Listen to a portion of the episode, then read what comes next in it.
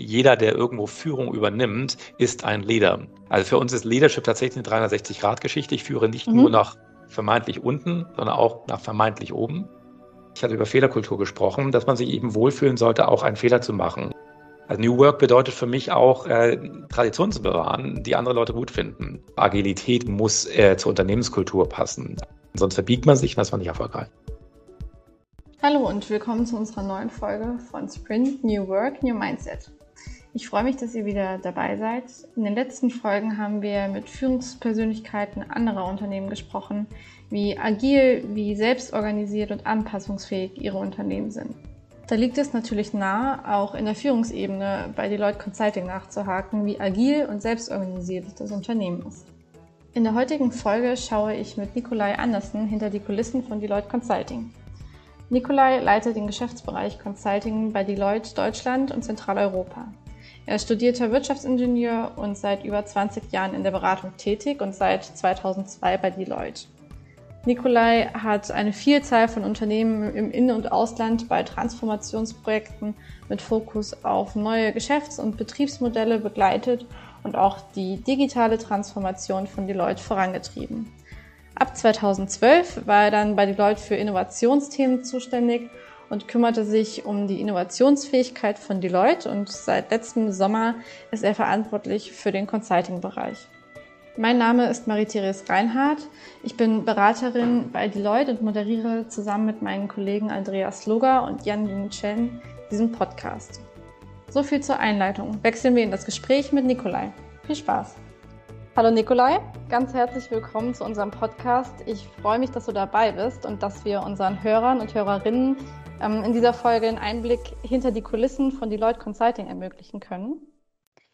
Bevor wir ja, spezifisch auf Deloitte eingehen. Ähm, in unserem Podcast geht es ja um Themen, die New Work, Agilität oder auch die Zukunft der Arbeit betreffen.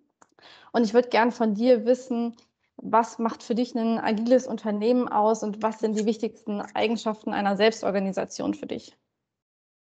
Ein agiles Unternehmen ist für mich vor allem ein anpassungsfähiges Unternehmen. Das wäre vielleicht der Begriff, der am wichtigsten ist. Und diese Anpassungsfähigkeit entsteht am besten durch eine Schwarmintelligenz. Das wäre für mich der zweite Begriff, der mir da wichtig ist. Eben nicht zentral bestimmte Dinge stur vorzugeben und nach bestimmten Programmen abzuarbeiten, sondern über die Entscheidungsfähigkeit von Mitarbeiterinnen und Mitarbeitern äh, durch das Ohr am Markt, am Wettbewerb, an der Gesellschaft zu erkennen, was richtig ist.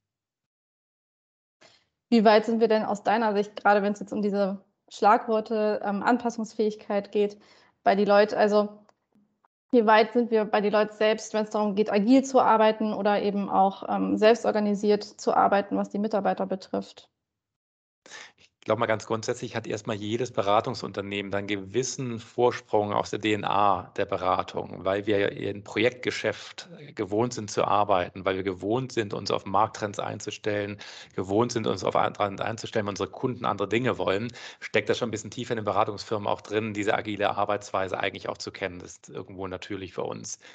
Trotzdem gibt es natürlich da aber auch dann in der Eigenorganisation des Unternehmens äh, die Gefahr, dass man in alten Prozessen verharrt, in alten Strukturen verharrt.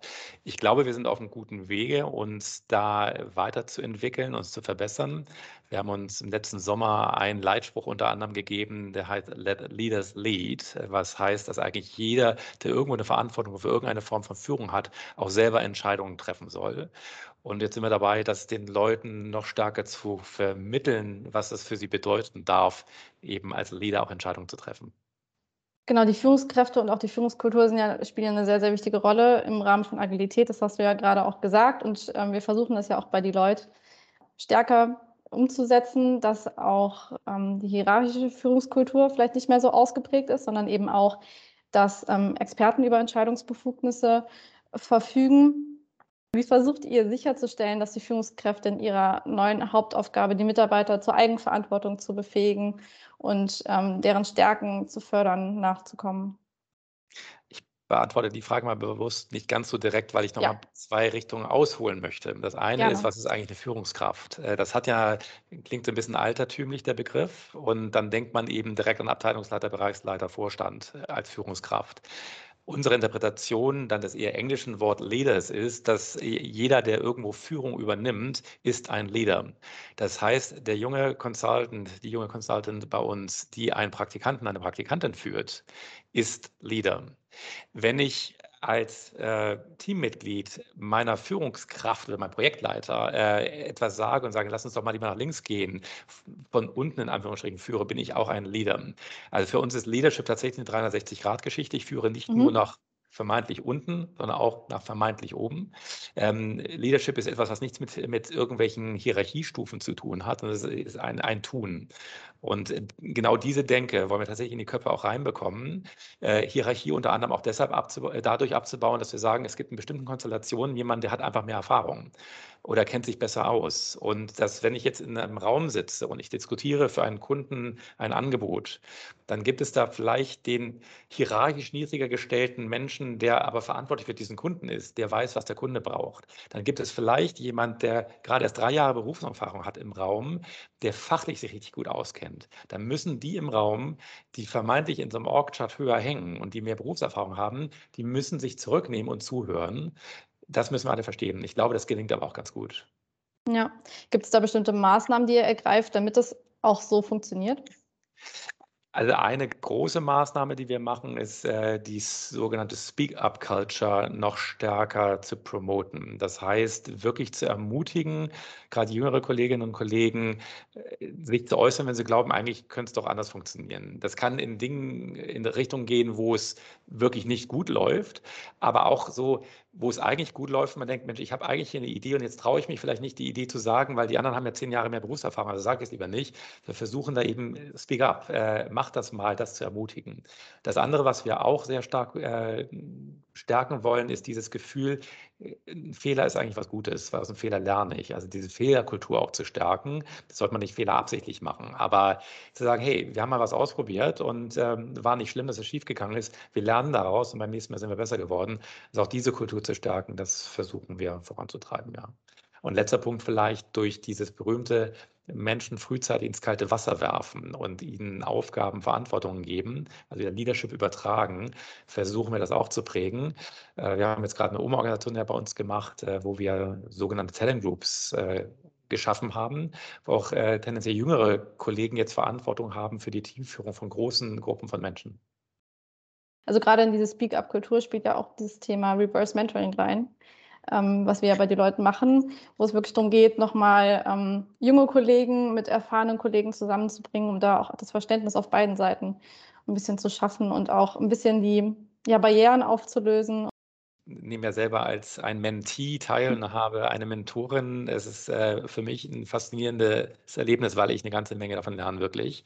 Es ist eben nicht so, dass wenn man jetzt ganz lange Berufserfahrung hat, dass man wirklich äh, in allen Themen drinsteckt, weiß Gott nicht. Und das ist eine tolle Möglichkeit, mehr mitzubekommen und dann bessere Entscheidungen zu treffen. Ja, es gibt ja verschiedene Werte eines ähm, agilen oder auch eines Growth Mindsets. Also dazu zählen ja Offenheit für Veränderungen, Lernbereitschaft, Offenheit für Fehler, das hast du ja eben schon gesagt. Das Streben nach Teamerfolg, ähm, der Fokus auf den Mehrwert für den Kunden. Wie versucht ihr so Werte generell auch im Unternehmen zu implementieren? Und welche Maßnahmen werden ergriffen, um jetzt auch das Mindset der Mitarbeiterinnen zu fördern in dem Bereich? Wir haben ja eben hauptsächlich über Führungskräfte und Führung gesprochen. Also ein Werkzeug, äh, was ich ganz hilfreich finde, ist immer wieder zu vergegenwärtigen, wie würden wir es in unserem privaten Umfeld als Empfänger einer Dienstleistung eigentlich wollen. Also egal, ob ich jetzt im Hotel bin, im Restaurant bin oder beim Mietwagenunternehmen, was auch immer, wenn wir Dienstleistungen selber in Anspruch nehmen, dann haben wir ja auch bestimmte Dinge, die wir mögen, Dinge, die wir nicht mögen. Und es hilft sich zu vergegenwärtigen, dass wenn wir als Dienstleister zum Kunden gehen, äh, uns dann reinzudenken, wie würde ich es als Kunde wollen. Und das geht dann eben los zum Thema Innovationsfähigkeit. Natürlich finde ich als privater Konsument innovativere Dinge finde ich immer spannender als die, die 0815 sind. Ich bin bereit, für innovativere Dinge ein bisschen mehr Geld auszugeben als Privatmensch, als für Dinge, die 0815 sind. Ich erwarte eine hohe Qualität. Ähm, für schlechte Qualität mag ich keinen Preis bezahlen. Also all diese Dinge, die wir eigentlich im Privatleben gut kennen, die müssen wir uns immer vergegenwärtigen. Und das gehört für mich auch in so eine Schulung von ganz jungen, frischen Berufseinsteigern bei uns schon rein, die Beraterinnen, Berater werden wollen, zu sagen, denk immer, du bist ein Dienstleister. Wie hättest du es denn gerne im Privatumfeld? Ja, das ist, glaube ich, ganz wichtig. Wir haben ja auch das Thema New Work bei uns im Podcast und das ist ja auch ein Thema, ähm, wo wir auch zu beraten. Und für viele Unternehmen bedeutet ja New Work ein komplett neues Mindset auch zu implementieren und auch neben dem Mindset eben Faktoren wie Potenzialentfaltung der Mitarbeiter, Work-Life-Balance, ähm, flexible Arbeitszeitgestaltung, was jetzt Ort und, und Zeit auch angeht, ähm, sowie das Einbeziehen der Mitarbeiter in Entscheidungen, das gewinnt immer mehr an Bedeutung. Inwiefern fördern wir dieses Mindset bei Deloitte oder versuchen wir die Work-Life-Balance, die Potenzialentfaltung der Mitarbeiter da zu unterstützen? Also Work-Life-Balance, nehme ich mal ein Thema, da hat uns äh, tatsächlich ein externes Ereignis äh, gut geholfen, nämlich die äh, Corona-Krise jetzt. Äh, noch vor Corona war eines der größten, der, eine der größten Herausforderungen für Work-Life-Balance im Consulting-Umfeld natürlich das Reisen. Also Reisen macht mal Spaß, aber wenn man fünf Tage die Woche, jede Woche weg ist, dann macht es halt keinen Spaß mehr. Und das war einer der Hauptgründe für Menschen bei uns dann auch zu kündigen, weil sie gesagt haben, na, nur am Wochenende mein Privatleben zu haben, meine Familie zu sehen, meine Freunde zu sehen, wie auch immer, das ist nicht gut. Und das war für uns schon eine Belastung, wir haben uns überlegt, wie kriegen wir das eigentlich jemals geändert? Und dann kam halt Corona und wir haben plötzlich gemerkt, wie wir eben digital auch arbeiten können. Das heißt, die Notwendigkeit, immer direkt zu reisen, ist überhaupt nicht da. Das heißt, also an der Stelle für uns ganz, ganz wichtig, jetzt einiges von dem, was wir gelernt haben in der Corona-Krise auch zu bewahren. Also nicht in so das alte Schema zurück zu sagen, wir müssen unbedingt fünf Tage die Woche irgendwo zusammensitzen, sondern wir lassen eben auch zu, dass ich Teile meiner Arbeitszeit von zu Hause verbringe, Teile von meinem Büro äh, aus und dann andere aber eben durchaus auch beim Kunden dann bin. Ich glaube, das ist ein Riesenschritt, Work-Life-Balance zu fördern.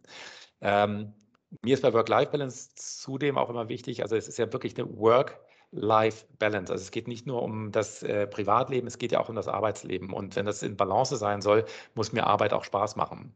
Also die beste Freizeitausgleich bringt mir nichts, wenn meine Arbeit keinen Spaß macht.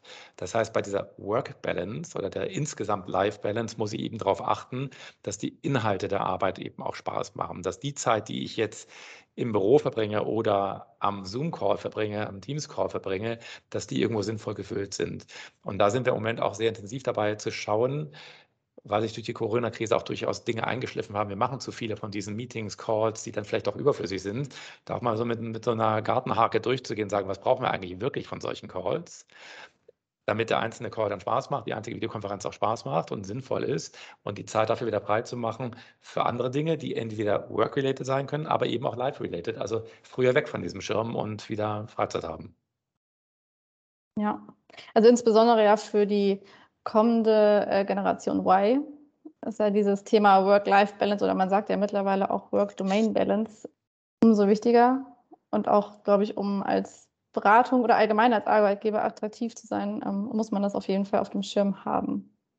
Absolut. Aber ist, wie gesagt, für, für, mich ist der Begriff die Life Balance, äh, die, ja. die richtig sein muss. Ähm, ich glaube, das kennt jeder, der auch mal so intensive äh, Tage gearbeitet hat. Ein intensiver Arbeitstag kann wahnsinnig viel Spaß machen, auch erfüllend sein. Er darf halt nur kein Dauerzustand sein. Und es darf halt nicht ein Tag sein, an dem ich nur sinnlose Tätigkeiten machen musste, diese ganzen Stunden.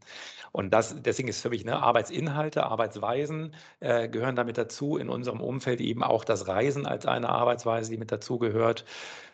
Und wenn man das alles irgendwo äh, austariert bekommt, dann kann äh, es eine tolle Life-Balance sein. Ja, ich habe noch eine Frage an dich, ohne jetzt Unternehmensgeheimnisse preiszugeben. Was ist deine Vision für die Leute und was möchtest du jetzt im Hinblick nicht nur auf Agilität oder New Work, sondern auch generell im Hinblick ähm, auf die Leute als innovativen und attraktiven Arbeitgeber zukünftig erreichen? Ich komme nochmal zurück auf mein Beispiel. Wir sollten uns mal reinversetzen in das, was wir im privaten Umfeld von Dienstleister erwarten. Und meine Vision ist halt, dass unsere Kunden von uns äh, ganz tolle Leute vorgesetzt bekommen mit wahnsinnig guten Erfahrungen, ähm, Denkfähigkeit, Kreativität, aber auch interessante Persönlichkeiten, die tolle Geschichten erzählen, sodass der Kunde sich wahnsinnig gut betreut fühlt. Um das zu erreichen, müssen wir ja die besten Leute haben, bekommen und halten, die genau das mitbringen, diese Verbindung aus Fähigkeiten, beruflichen, aus hm, Einstellungen, aus Motivatoren und eben auch so einer Lebensgeschichte, die spannend ist. Um das zu erreichen, ich der festen Überzeugung, wir müssen ganz unterschiedliche Karrierewege ermöglichen. Wir müssen sehr viel Wert darauf legen, wie viel Spaß es macht, bei uns zu arbeiten. Und so ein bisschen manufakturmäßig individuelle Karrieren, Arbeitsweisen dann auch ermöglichen, weil dann bleiben genau die Menschen dann auch, die unsere Kunden begeistern. Das heißt, da ist ein ganz großer Fokus drauf. Nicht, es gibt bei uns drei Karrierewege und die müssen immer so funktionieren. Und wenn du nicht reinpasst, hast du halt Pech gehabt, sondern wirklich jedem das zu ermöglichen, was äh, dann zu den Lebenssituationen passt und zu den eigenen Anforderungen passt. Ja, gibt es denn da auch grundsätzlich irgendwelche Werte, die du noch gerne dem Unternehmen die Leute mitgeben möchtest, den, oder was, was du sagst, was du Leute, bei Leuten super läuft, was du gerne an, anderen Unternehmen mitgeben möchtest?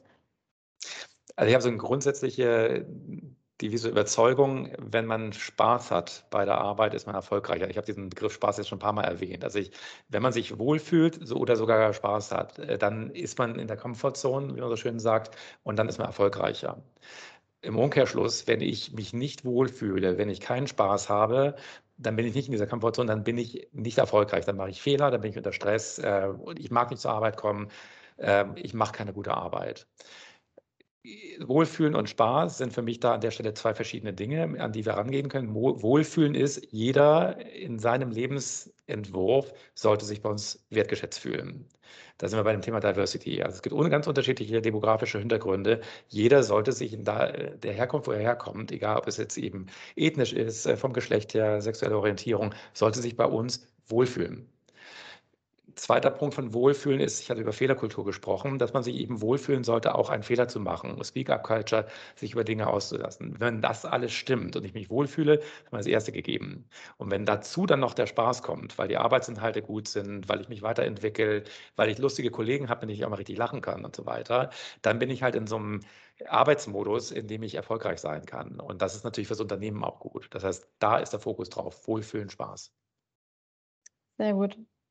Dann passt das vielleicht ganz gut zu einem Mythos, den ich mitgebracht habe. Ich habe nämlich noch ähm, drei Mythen zu Agilität, New Work oder der Zukunft der Arbeit mitgebracht und würde dich bitten, dass du einfach kurz ähm, deine Gedanken dazu äußerst.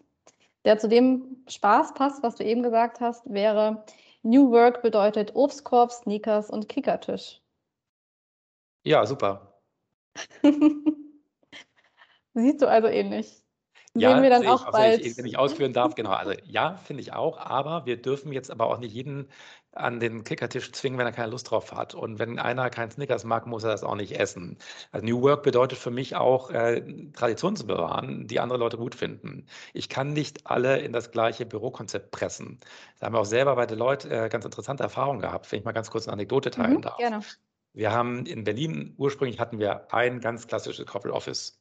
Als wir mit den eher innovativeren Themen begonnen haben, war uns klar, wir kriegen die Talente, die wir für diese Themen brauchen, nicht damit begeistert, wenn sie in einem klassischen Corporate Office sind. Also haben wir unter anderem am Hohenzollern in Berlin eine alte Kaserne bezogen und haben da eine Arbeitsumgebung geschaffen, die im ersten Schritt für unsere Data Scientists ausgelegt waren, Data Engineers. Eher so industrielles Umfeld, viel Beton, äh, mhm. sah schon ganz cool aus. Und dann haben wir unseren Creative-Bereich aufgebaut, unser, unter Deloitte Digital, die hieß mal Design Studios, äh, unsere Marketing-Commerce-Leute. Und die braucht natürlich auch eine eigene Arbeitsumgebung. Wir haben gesagt, Mensch, wir haben doch diese super Arbeitsumgebung da im Hohenzollern, kommt da mal mit rein. Das hat überhaupt nicht gepasst. also haben wir jetzt gelernt, jede Art von Arbeit braucht ihre eigene Arbeitsumgebung. Und wenn der eine Einzelne keinen Kickertisch möchte, seinen klassischen Schreibtisch braucht, ähm, auch gerne im Anzug ins Büro kommt, warum soll er denn nicht? Solange eben der andere in Jeans und T-Shirt kommen darf. Das ist, glaube ich, eine gute Einstellung. Also werden wir vielleicht demnächst in ein paar Offices noch ein paar Kickertische mehr finden. Vielleicht auch mal das ein oder andere Bällebad. Ich habe gehört, das funktioniert auch gut, um Ideen anzuregen. Der nächste Mythos wäre, Agilität ist in jeder Organisation gleich. Nein, ganz klares Nein. Also äh, E ist erstmal kein Unternehmen gleich, Unternehmenskultur ist nirgendwo gleich und ich sollte auch nicht versuchen, eine Unternehmenskultur von einem Unternehmen auf das andere zu übertragen. So vor ein paar Jahren, als das Thema Digitalisierung äh, den Hype bekommen hat, gab es ganz viele, die haben gesagt, let's be like Apple. Totaler Blödsinn aus meiner Sicht. Natürlich ist Apple ein faszinierendes Unternehmen, aber Apple hat seine Wurzeln im Silicon Valley und äh, hat eine eigene Unternehmenshistorie. Ich kann jetzt nicht sagen, wenn ich mittelständisches Maschinenbauunternehmen auf der Schwäbischen Alb bin, dass ich jetzt plötzlich wie Apple sein soll, das passt dann nicht auch zu den Werten äh, der eigenen Mitarbeiter, passt nicht zur Historie. Und entsprechend ist auch Agilität muss äh, zur Unternehmenskultur passen. Also sich zu hinterfragen, sind wir agil genug und auch zu lernen von anderen Unternehmen, das ist wichtig. Aber am Ende muss es zum eigenen Unternehmen passen, sonst verbiegt man sich und das war nicht erfolgreich. Sehr gut. Kann ich, glaube ich, nur unterstreichen. Sehe ich sehr, sehr ähnlich. Ähm, und dann der letzte Punkt. Führung von Mitarbeiterinnen über Distanzen funktionieren wie vor Ort. Das stimmt überhaupt nicht. Also ich bin der festen Überzeugung, das persönliche Gespräch im Raum ist durch nichts zu ersetzen äh, oder komplett zu ersetzen. Ich glaube, man kann einige Dinge tatsächlich wunderbar auch ähm, über Distanz machen und mehr, als wir vielleicht vor zwei Jahren jetzt auch im Beratungsumfeld noch gedacht haben. Aber wenn man gemeinsam kreativ sein will oder wenn man ein kritisches Gespräch hat, wenn es um Entwicklungen geht, all das, dann ist es wichtig, in einem Raum zu sitzen, die Mimik besser lesen zu können, die Körpersprache lesen zu können, äh, Energie übertragen zu können in so einem Raum, also Zwischentöne zu hören, das alles funktioniert meines Erachtens über virtuelles Arbeiten nicht. Also kommen wir auf jeden Fall wieder dahin, dass wir auch mal wieder ins Büro gehen und nicht mehr nur aus dem Homeoffice arbeiten. Ganz bestimmt, da würde ich auch persönlich gerne in Richtung pushen. Nicht, weil ich nicht möchte, dass Menschen auch zu Hause arbeiten. Das sollten wir auch ermöglichen. Aber ich glaube ganz fest daran, gerade auch in unserem Beruf, es ist ein Beruf, der mit Menschen zu tun hat. Und ähm, sich alleine zu Hause hinzusetzen und nur mit dem Computer zu sprechen, ja klar, da ist eine Videokonferenz. Das ist nicht die soziale Interaktion, die Mensch braucht. Und deswegen würde ich auch gerne ein bisschen pushen, dass wir uns wieder zurück auch ins Büro begeben. Das muss nicht fünf Tage die Woche sein, aber ab und zu andere Menschen zu treffen, diese persönliche Interaktion zu haben, halte ich für total wichtig. Ich glaube, man lernt auch besser, wenn man mal nebeneinander sitzt, mal gegenseitig sich auf den Computer gucken kann. Und nochmal zurück zu meinem Spaßthema Witze, die werden halt mal so in den Raum geworfen. Das machen wir bei Zoom auch nicht. Oder man das zeigt stimmt. sich mal eben auf dem Computer ein lustiges YouTube-Video. Das macht man über Zoom auch nicht, dass man sich den Link dann schickt. Oder manchmal macht man es, aber nicht so spontan. Und diese ganze Spontanität der sozialen Interaktionen, die brauchen wir auch, um uns wohlzufühlen. Auf jeden Fall. Aber hast du gemerkt, dass ähm, jetzt durch diese ganze Homeoffice-Sache, dass die Arbeitsqualität auch darunter gelitten hat? Das ist eine super Frage, weil genau der Frage versuchen wir auch nochmal nachzugehen. Also meine These im Moment ist, die Qualität hat nicht wirklich gelitten, aber wir haben mehr Energie reingesteckt, um die gleiche Qualität zu erreichen. Ähm, also wenn man sich äh, rumhört, dann sind Pausen weniger geworden. Dann ähm, arbeitet jeder noch irgendwo noch mal das Stündchen länger. Das heißt, selbst wenn die Qualität nicht nachgelassen hat, dann haben wir offensichtlich mehr Energie reinstecken müssen. Das ist schon mal nicht gut. Außerdem glaube ich tatsächlich, ich komme ja so aus dem Innovationsumfeld, dass Kreativität eben vor allem in der persönlichen Interaktion funktioniert und eben in einem Raum sein, sich gegenseitig den Stift wegnehmen, an die Wand malen, äh, all diese, da wo die, die Funken sprühen, diese Prozesse, die konnten wir gar nicht machen. Deswegen würde ich behaupten, dass vermutlich das, was wir gemacht haben, die Qualität war vielleicht hoch, aber es fehlte die letzte Komponente, neue Ideen, Innovativität. Mhm. Vielleicht auch das ähm, durch das schneller oder durch das persönlich zusammenarbeiten, schneller erfolgreich zu sein oder schneller an das Ergebnis zu kommen, weil man einfach zusammen mitdenkt und nicht ähm, jeder vor seinem Laptop sitzt, alleine denkt und dann vielleicht gar nicht den Schlüssel im Moment hat. Also das glaube ich auch ganz, ganz, ganz, ganz klar. Und ich meine, es sind auch so, so Disziplin geht einem ja auch ein bisschen verschwunden. Also bei größeren äh, Videokonferenzen sieht man ja den Leuten an den Augen an, ob sie nicht parallel doch gerade ihre E-Mails machen. Und jetzt sind wir alle natürlich hochbegabt in unseren Gehirnen, aber so gut ist dann eben doch nicht. Wenn ich eine E-Mail schreibe, kann ich nicht parallel zuhören. Das heißt, man hat schon in diesen Zoom-Konferenzen, merkst du halt, Leute sind dann eben abgelenkt und dann macht man seine E-Mails. Das passiert in einem persönlichen Meeting gar nicht. Da guckt man mal vielleicht mal ganz kurz auf das Handy, aber man schreibt nicht längere Ab Abhandlungen. Und deswegen sind halt diese Videomeetings halt dann unterm Strich dann eben auch doch ineffizient. Sie sind gut für bestimmte Dinge, kurze Abstimmungen, sich mal kurz updaten, mal etwas erzähl erzählt bekommen, aber wirklich gemeinsam arbeiten, das geht im Raum besser. Sehr gut. Dann vielen, vielen Dank für das Interview. Es hat äh, viel Spaß gemacht. Auch ich habe noch mal ein paar neue spannende Einblicke erhalten. Das freut mich. Und dann wünsche ich dir noch einen schönen Tag und ein schönes Wochenende. Den wünsche ich dir auch. Dankeschön. Dankeschön. Ciao. Das war Nikolai Andersen, der uns einen Blick hinter die Kulissen von Deloitte Consulting ermöglicht hat. Ich hoffe, seine Einblicke haben euch gefallen und ihr konntet einige nützliche Erkenntnisse mitnehmen. Vielen Dank, dass ihr dabei wart. Bis zum nächsten Mal und bleibt agil.